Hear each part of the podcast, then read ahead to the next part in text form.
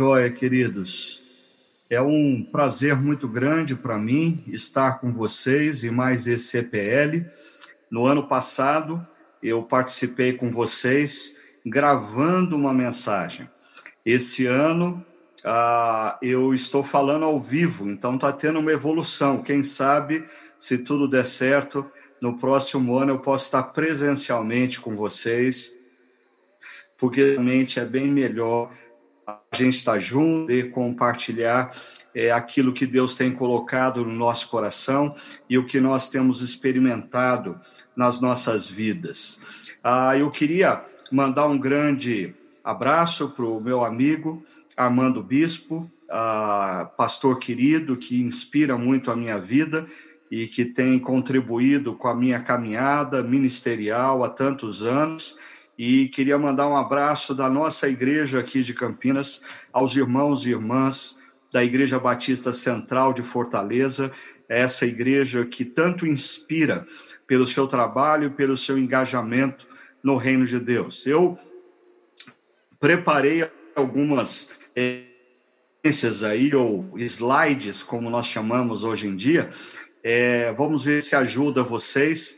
É, na verdade, assim, eu tenho que confessar, eu não sou é, um grande pregador, um grande comunicador. Eu sou lá feito Moisés, que quando amado por Deus, ah, ah, disse para Deus, Deus, eu, eu não sei falar. E aí Deus, depois dele insistir nessa tese, falou, ok, eu, eu envio Arão com você, mas você vai. Aí eu acho que quando Deus me chamou, eu disse, Deus, eu, eu não sei falar, eu não tenho competência para isso. Deus falou assim: não, mas eu vou criar o PowerPoint e o PowerPoint vai te ajudar. Então, grandes pregadores, grandes comunicadores não precisam de um PowerPoint, mas.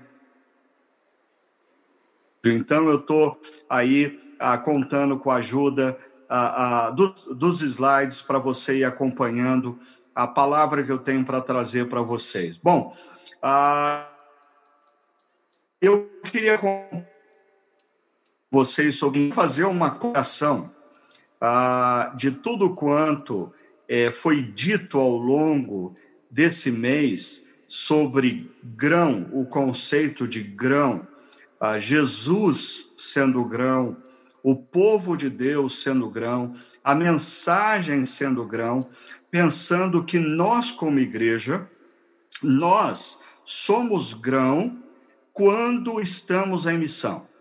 A igreja trancafiada, num auditório, tendo arrepios e ouvindo palestras que durante 30, 40 minutos fazem as pessoas darem risada e nos últimos cinco minutos fazem as pessoas chorarem, isso não é grão. Isso não é nem mesmo igreja, como o pastor Armando disse há pouco, isso pode ser um clube religioso, um clube de entretenimento religioso, mas não é igreja. A igreja só é igreja quando é para os como disse Dietrich Hofer. Para mim, esse grão que frutifica e que faz diferença no mundo é a igreja quando ela está conectada em missão. E eu acho que nós estamos vivendo um momento na história em que um novo paradigma está emergindo e nós precisamos ter consciência do que isso significa para nós como igreja.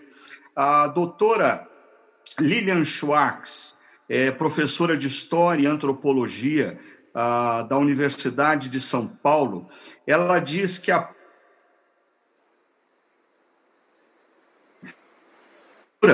na forma de pensar do homem e da mulher do mundo ocidental, há uma ruptura entre século XX e século XXI.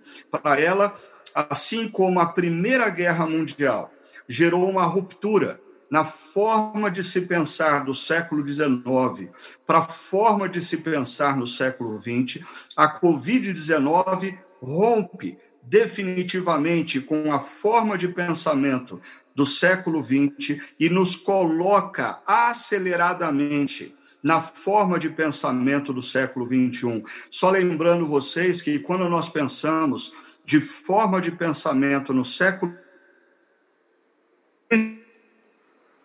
ocidental, nós ainda temos muita influência de valores e de princípios da fé cristã. No entanto, esse novo paradigma de pensamento no qual nós estamos sendo inseridos de maneira acelerada é um mundo pós-cristão. É um mundo onde os valores e os princípios da fé cristã pouco afetam as leis de uma nação, pouco afetam os costumes de homens e mulheres. Eu diria que nós vamos viver nas próximas de Daniel na Babilônia. Daniel é um jovem que cresce exercendo a sua fé num contexto de uma cultura ah, muito encharcada pelos valores da fé judaica e de repente ele é deslocado para a Babilônia e ele tem que viver a fé num contexto hostil a, a, a tudo quanto ele crê e a tudo quanto direciona o seu viver. É mais ou menos isso que nós vamos viver nos próximos anos e décadas. E o Attila Yamarino, biólogo e pesquisador que ficou muito famoso nesse momento aí da Covid, ele diz: o mundo mudou e aquele mundo de antes do coronavírus não existe mais. A nossa vida vai mudar muito daqui para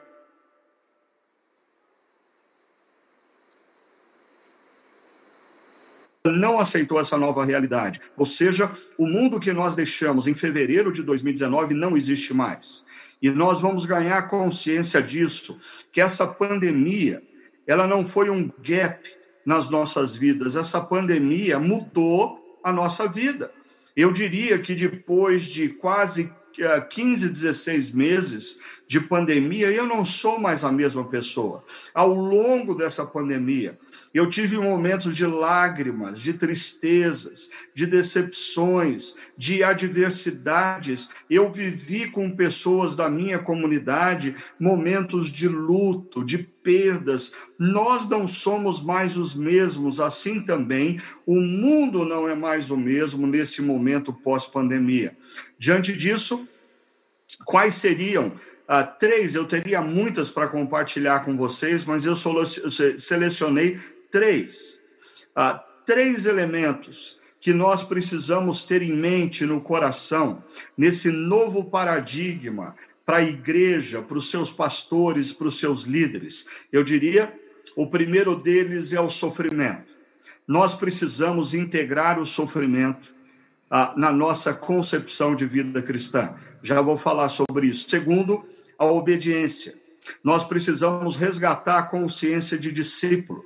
Discípulo de Jesus não é aquele que canta para ele todo domingo, mas é aquele que guarda as suas palavras. Discípulo de Jesus não é aquele que não perde um culto de domingo, mas é aquele que faz a vontade dele, principalmente no contexto da sociedade. E terceiro elemento, confiança confiança no caráter de Deus, confiança na bondade de Deus. Essas três coisas, dentre várias coisas, são elementos que eu creio que integram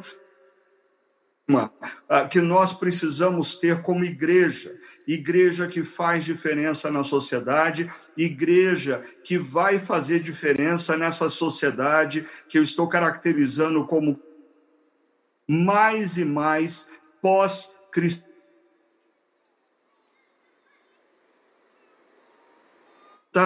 para a sociedade adotar leis e regras que façam com que todos aqueles que estão ao nosso redor vivam princípios cristãos, não sendo eles cristãos. Nós vamos precisar, como, como cristãos, aprender a ser discípulo num contexto onde nós somos minoria, num contexto onde as pessoas não veem os nossos princípios e valores como saudáveis, muito pelo contrário, eles o veem como ofensivos. E aqui eu queria dizer para vocês que quando logo quando foi me passado é, a temática desse EPL me veio à mente o Salmo de número 126. Eu estou correndo risco aqui uh, de outro preletor, de outro pregador já ter feito uso desse salmo, mas eu prometo que eu não vou fazer a exegese dele, não vou me ater muito a ele. Eu só quero pegar algumas ideias, principalmente dos versos 4 e 5, que dizem assim: olha só. Aqueles que semeiam com lágrimas, com cantos de alegria colherão. Aquele que sai chorando enquanto lança semente, voltará com cantos de alegria trazendo os seus feixes. O salmista praticamente está dizendo a mesma coisa. No verso 4, ele a diz de maneira resumida, em duas linhas. Depois, no verso 5, ele amplia esse pensamento, mas ele reforça o que ele disse no verso 4, agora não aplicando o plural, mas aplicando o singular, mostrando como essa verdade comunitária, aqueles que semeiam com lágrimas, voltarão com cantos de alegria, colhendo seus frutos. Ah, é, ela, ela é uma verdade que ela é construída na história a partir de cada um de nós, aquele aquele no singular que assume o desafio de sair chorando enquanto lança semente ah, e voltará com cantos de alegria trazendo os seus feixes. Mas deixa eu falar primeiramente da questão do sofrimento, porque esse texto diz aqueles que semeiam com lágrimas ou aquele que sai chorando enquanto lança semente. E eu queria dizer uma coisa de maneira muito objetiva a vocês.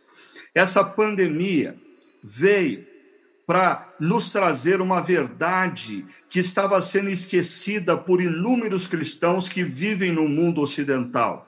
O sofrimento faz parte da nossa história. Quando nós nos tornamos discípulos de Cristo, nós não tornamos, nos tornamos seres isentos da dor, isentos da perda, isentos da adversidade. Ah, durante esses 15 meses de pandemia, irmãos e irmãs em Cristo, pessoas fiéis a Deus, perderam entes queridos, foram contaminados, sofreram, entubados muitos irmãos e irmãs tiveram prejuízos financeiros, os seus negócios foram afetados pela crise econômica que se confundiu com a pandemia e os reforçou uma verdade faz parte de um discípulo. Quem nos disse que quando nós aceitamos a Jesus, todos os nossos problemas são dissipados, falou uma grande mentira a todos nós. Quem tentou nos convencer que os sofrimentos não integram a caminhada de um discípulo, ah, construiu em nós ah, uma grande mentira. O próprio Jesus, em capítulo 16, verso 33, já diz: Nesse mundo vocês terão aflições. E o termo aí, aflições, é angústia. Nesse, nesse mundo vocês terão momentos de dor, de angústia, de sofrimento. Contudo, Jesus diz: tenham ânimo, eu, eu venci o mundo. Logo, meus queridos, eu acho que ah, essa pandemia traz para a igreja do Ocidente uma verdade que já é comum à igreja das partes. Veja só, há um relatório publicado pela missão Portas Abertas Open Doors ah, recentemente aponta para o fato que durante o ano de 2020, veja só, mais de 340 milhões de cristãos sofreram alto nível de perseguição e discriminação por sua fé, sofreram dor, foram perseguidos, 340 milhões de cristãos sofreram enquanto nós estávamos aqui também, do lado de cada mundo, sofrendo com a pandemia, mas esses irmãos e irmãs estavam sofrendo por serem cristãos. Nesse mesmo relatório, a, a Portas Abertas aponta para o fato de que durante o ano de 2020, diariamente, diariamente, por perseguição a fé cristã. Veja só, nós tivemos diariamente 13 mortes, 12 ataques a igrejas, 11 prisões sem processos e quatro sequestros. Esses números são diários. Diariamente, enquanto nós vivíamos a nossa vida no Ocidente, 13 cristãos morreram, 12 igrejas foram atacadas, 11 pessoas foram por serem cristãs, quatro foram sequestradas por se afirmarem discípulos de Cristo.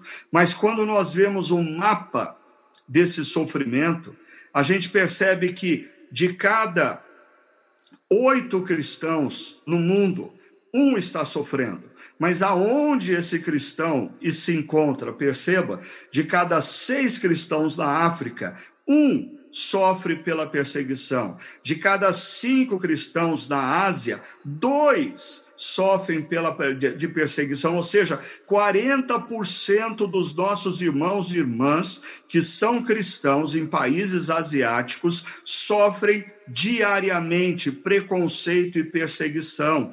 Mas olha o contraste. Quando nós falamos da América Latina, um a cada 12 cristãos ah, sofre algum tipo de perseguição e, consequentemente, sofrimento.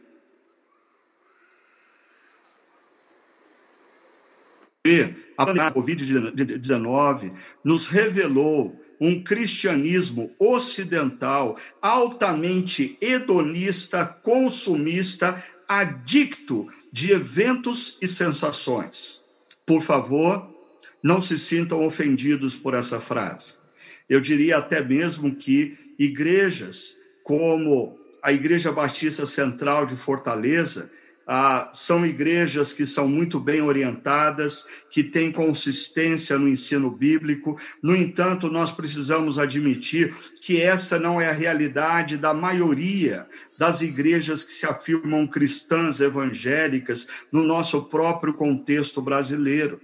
Por isso, a pandemia revelou que o que nós chamamos de fé evangélica no Brasil, na verdade é um sincretismo religioso altamente hedonista. Pessoas procuram igrejas para terem prazer. Pessoas procuram igrejas para consumirem pregações, para consumirem pastores, para consumirem cantores gospel, para consumirem músicas cristãs, para consumirem eventos.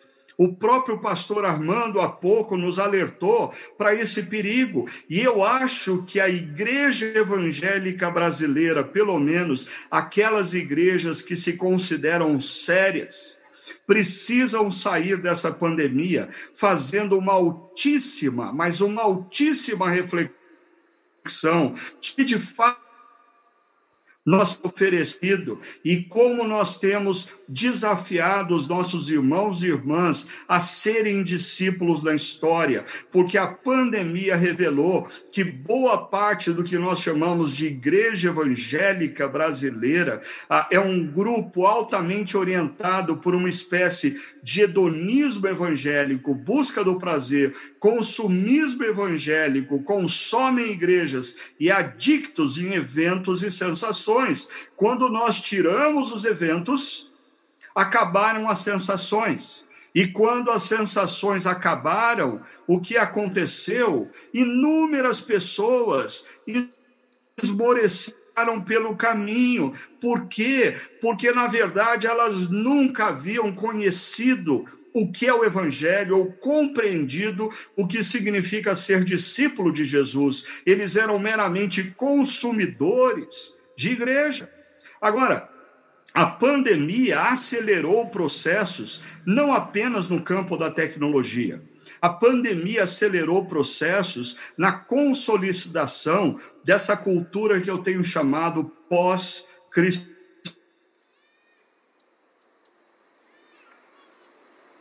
Os inúmeros uh, com muita força nesses últimos meses. Temas que muitas vezes nos assustam como igreja. Temas para os quais a grande parte das igrejas parecem não estarem preparadas. E nós cristãos vamos ser mais e mais questionados uh, sobre temas relacionados a questões raciais, a questões de gênero, o movimento LB, LBG, ah, desculpa, o LGBT a, a, a, cresce na sua influência na mídia, nos filmes, nas novelas, nas propagandas, nos noticiários, e, e esse é só um exemplo do que nós, como igreja, precisamos estar preparados para responder. E eu já adiantaria que, para mim, o paradigma através do qual nós vamos responder essas causas uh, precisa conjugar a radicalidade na luta contra o pecado nas nossas vidas, perceba, não na vida dos outros, ah, mas a radicalidade da luta contra o pecado nas nossas vidas e a mansidão no trato com aqueles que não tema para uma outra mensagem. Deixa eu ir uh, para o segundo aspecto que eu creio que uh, uh, integra esse novo paradigma emergente da igreja na sua missão, que é a obediência.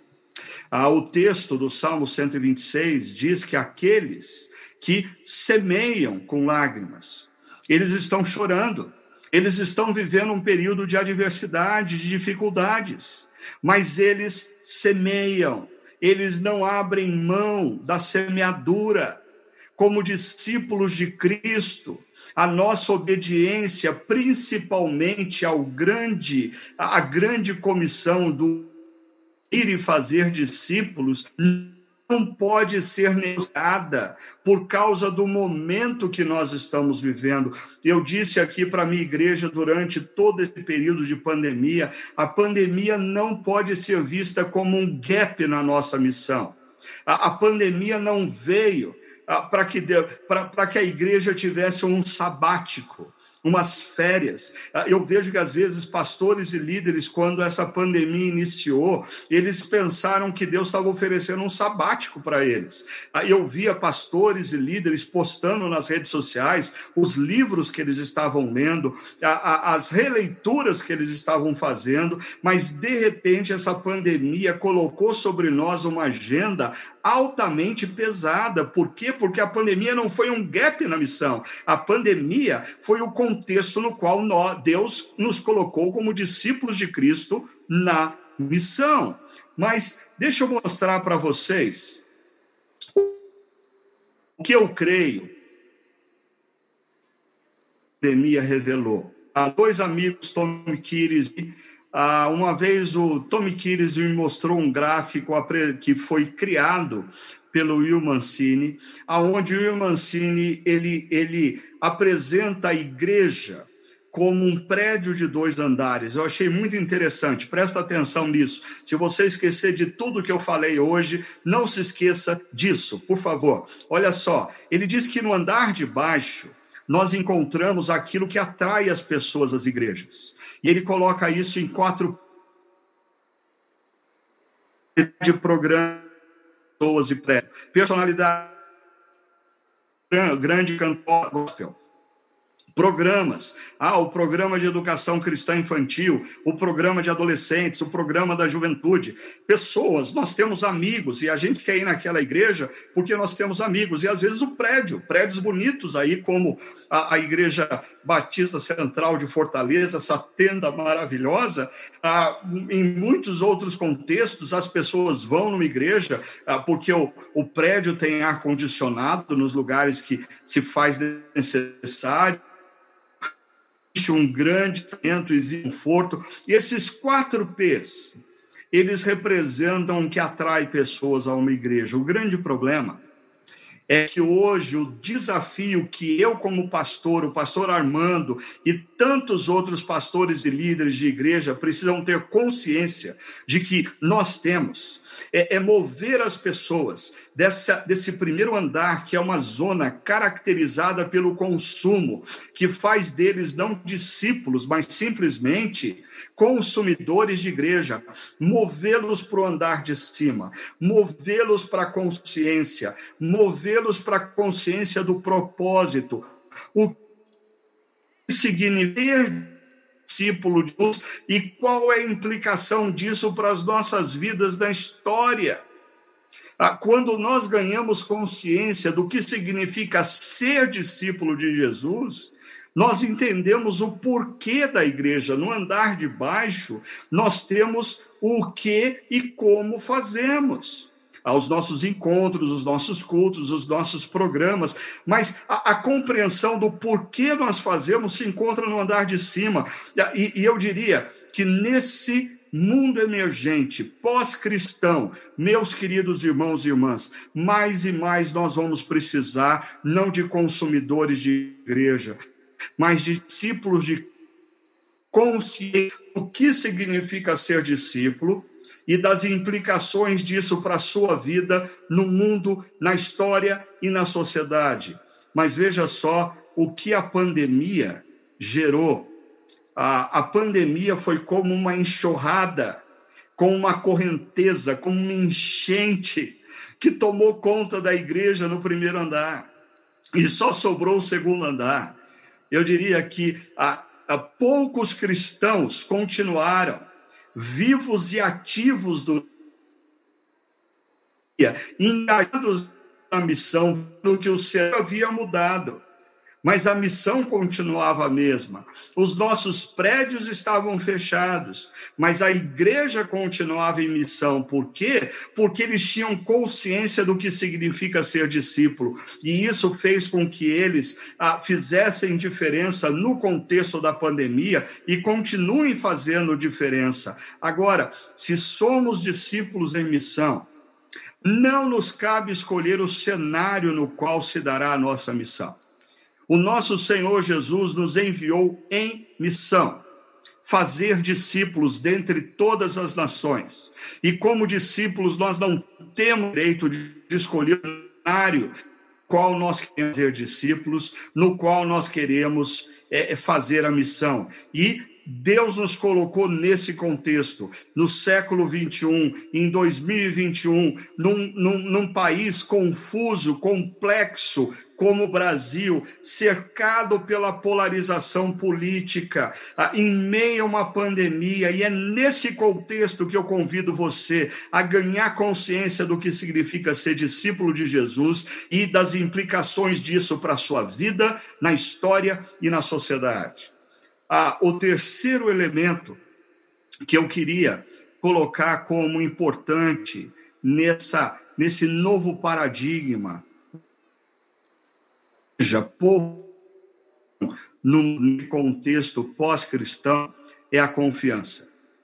A confiança em Deus, a confiança na bondade de Deus nós estamos saindo, e essa palavra saindo ah, é, é, é, é, fruto do meu otimismo para com a vida, saindo de uma pandemia. Ah, mas quando nós saímos dessa pandemia, muitos questionamentos virão de pessoas acerca Aonde estava Deus quando meu pai foi levado? Aonde estava Deus quando a minha esposa padeceu? Aonde estava Deus quando foi contado e morreu. Por isso, como igreja, nós vamos ter que uh, falar e restaurar no coração das pessoas a confiança de que Deus é bom uh, e Ele cuida de nós. E como isso vai acontecer, eu diria, grandemente, não através Uh, meramente das palavras da igreja, mas principalmente das atitudes de bondade e compaixão da igreja. Pessoas que vão ser alvo da compaixão, pode levantar o questionamento: onde estava Deus quando isso aconteceu?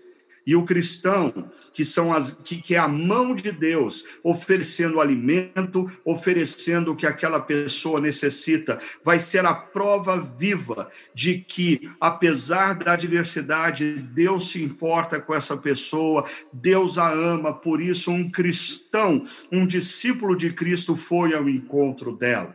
Mas deixa eu só uh, pontuar quatro coisas sobre essa confiança e a gente assim termina essa palavra.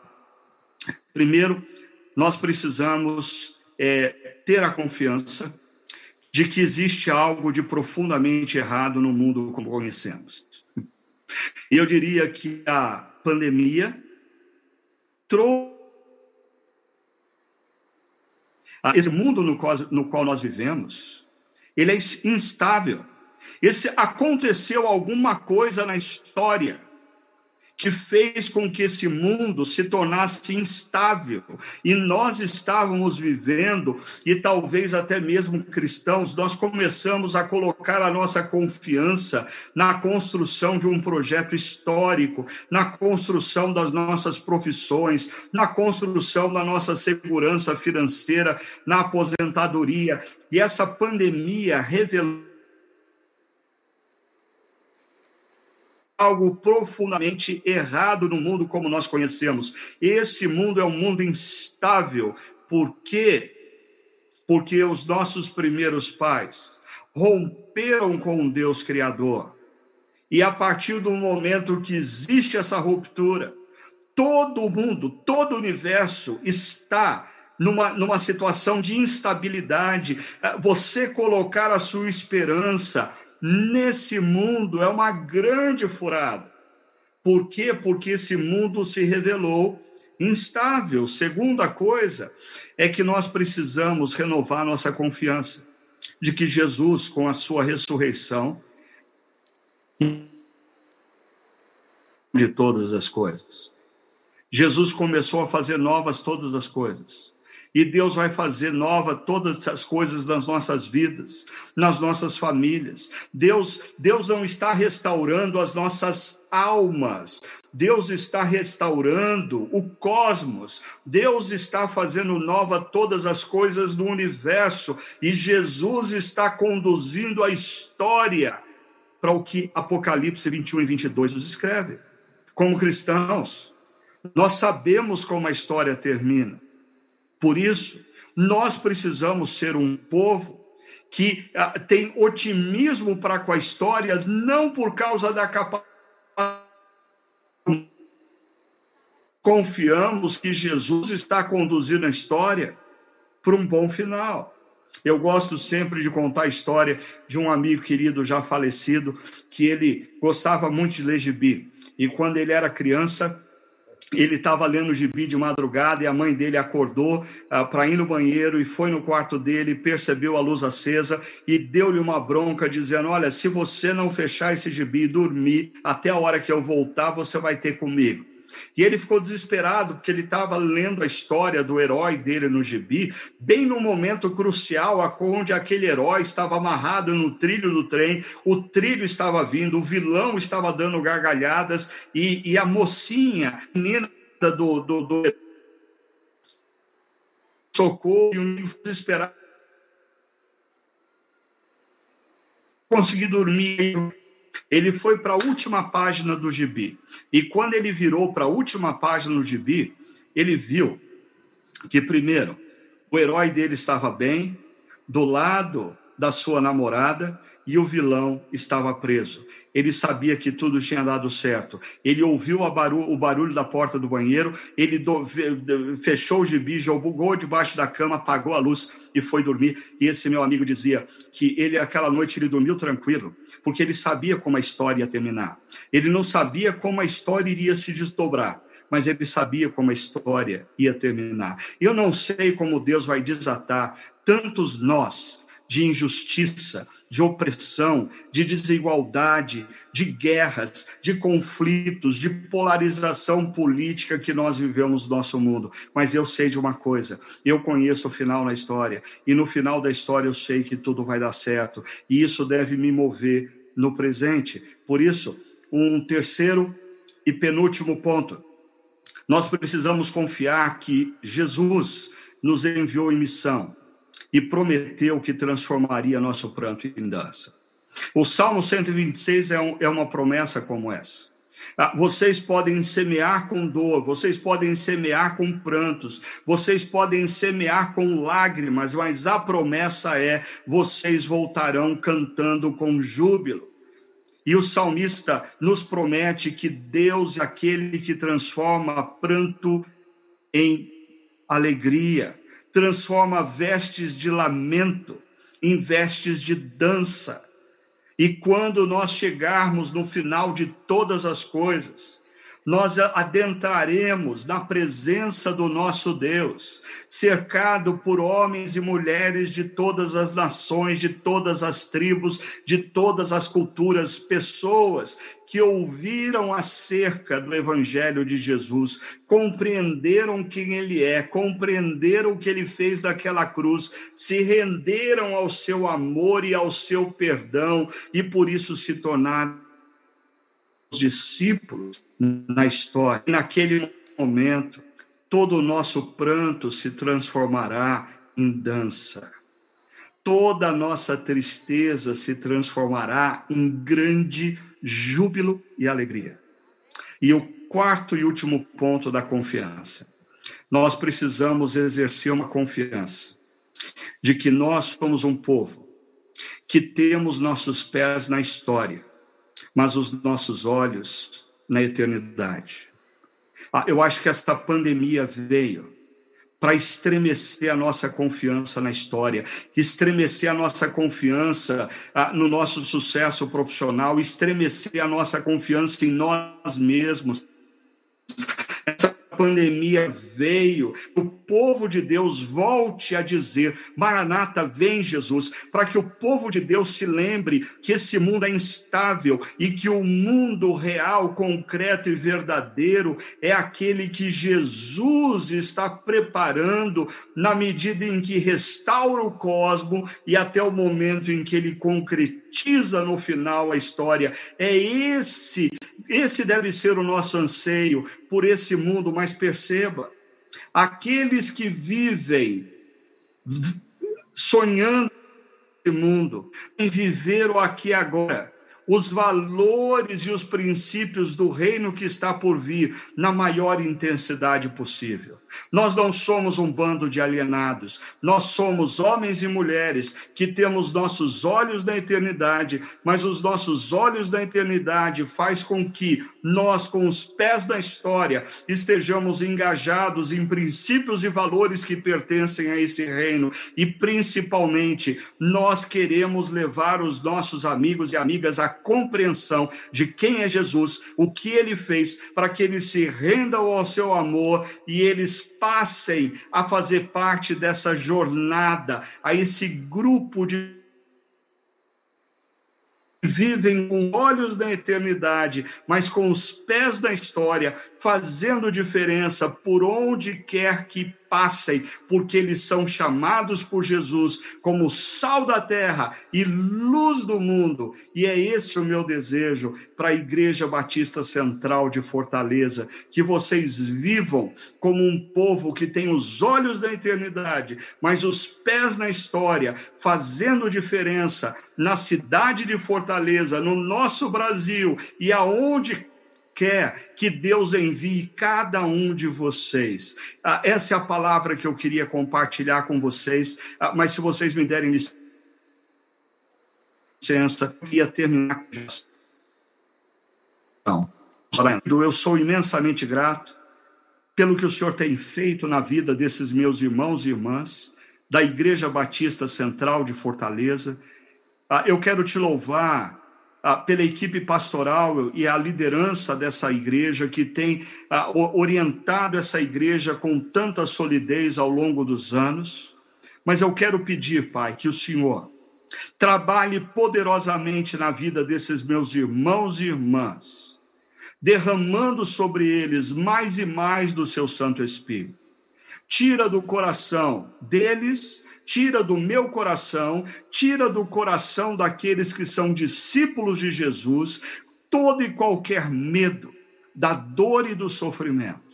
mesmo que tenhamos que viver como perseguidos no mundo pós-cristão, que o nosso maior compromisso não seja com o nosso prazer, mas sim com o Senhor do reino, o Senhor Jesus. Senhor, move-nos à, à obediência.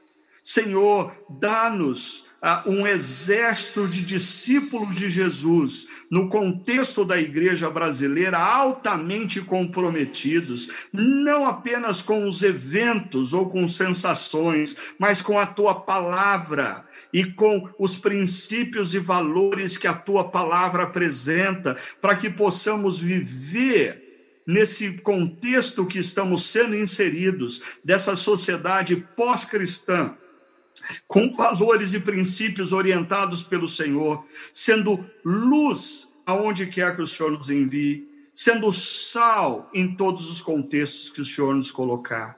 E Pai, renova nessa noite a nossa confiança de que, apesar de estarmos inseridos no mundo instável, o Senhor está fazendo nova todas as coisas. O Senhor começou a fazer novas todas as coisas no momento em que, naquela tumba, Jesus ressurgiu à vida.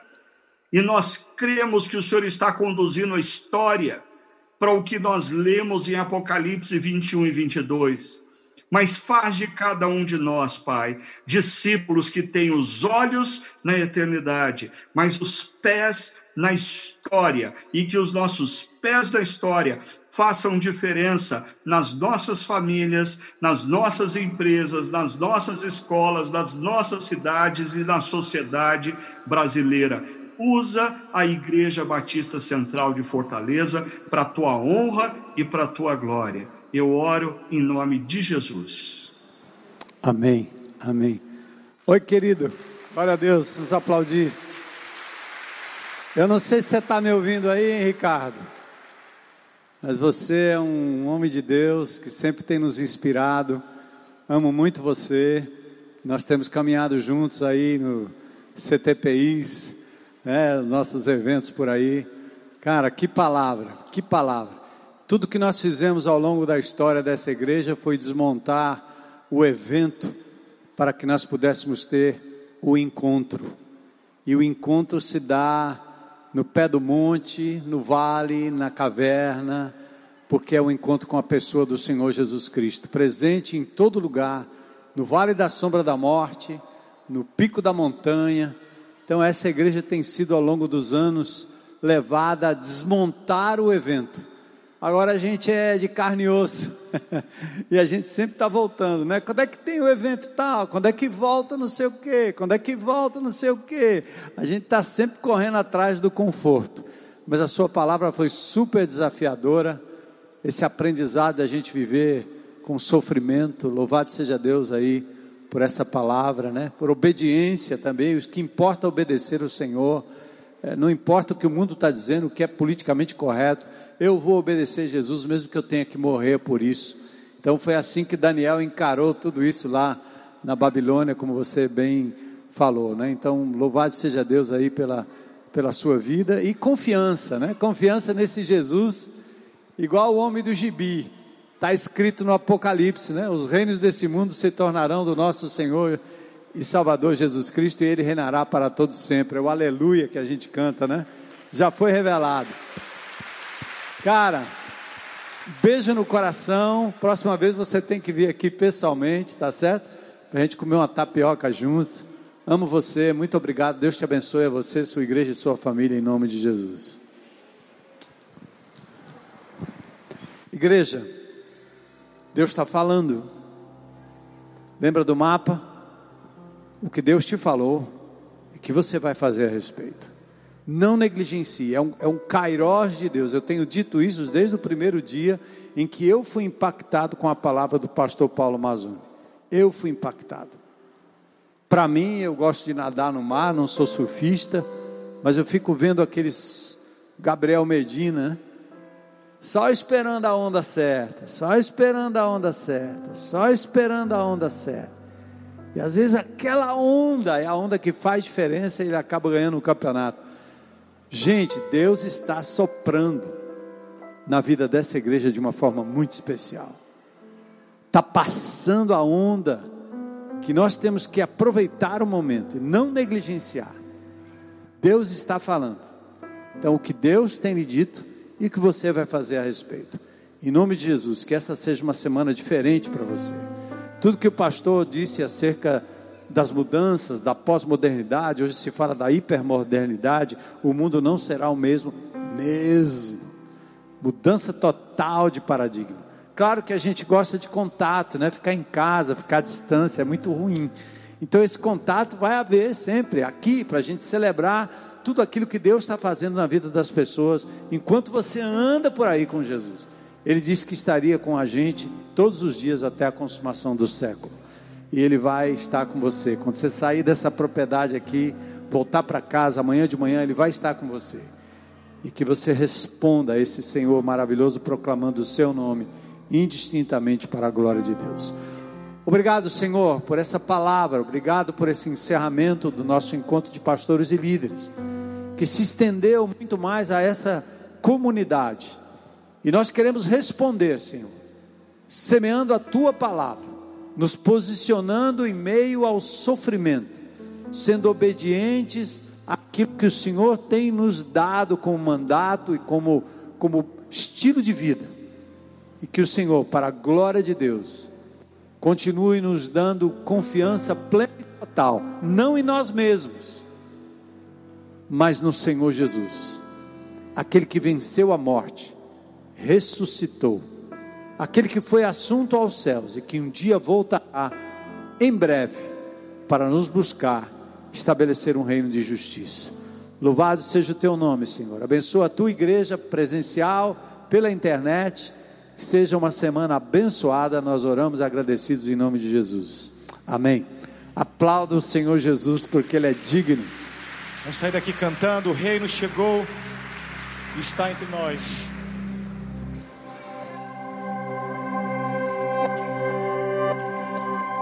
Canta junto. O reino chegou. Vamos juntos. Está entre nós. Paz, alegria justiça. Reino de Deus, reino dos céus, onde o amor é. Um reino que there.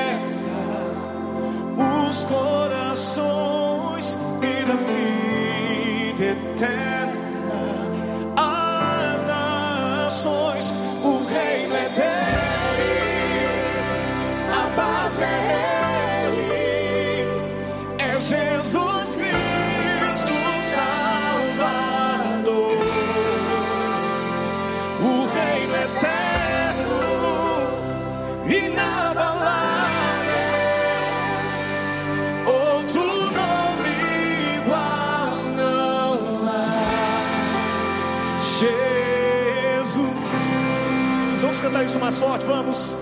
O reino chegou e está entre nós. O reino chegou. Aleluia. Está entre nós. Mais alegria, justiça. Reino de Deus.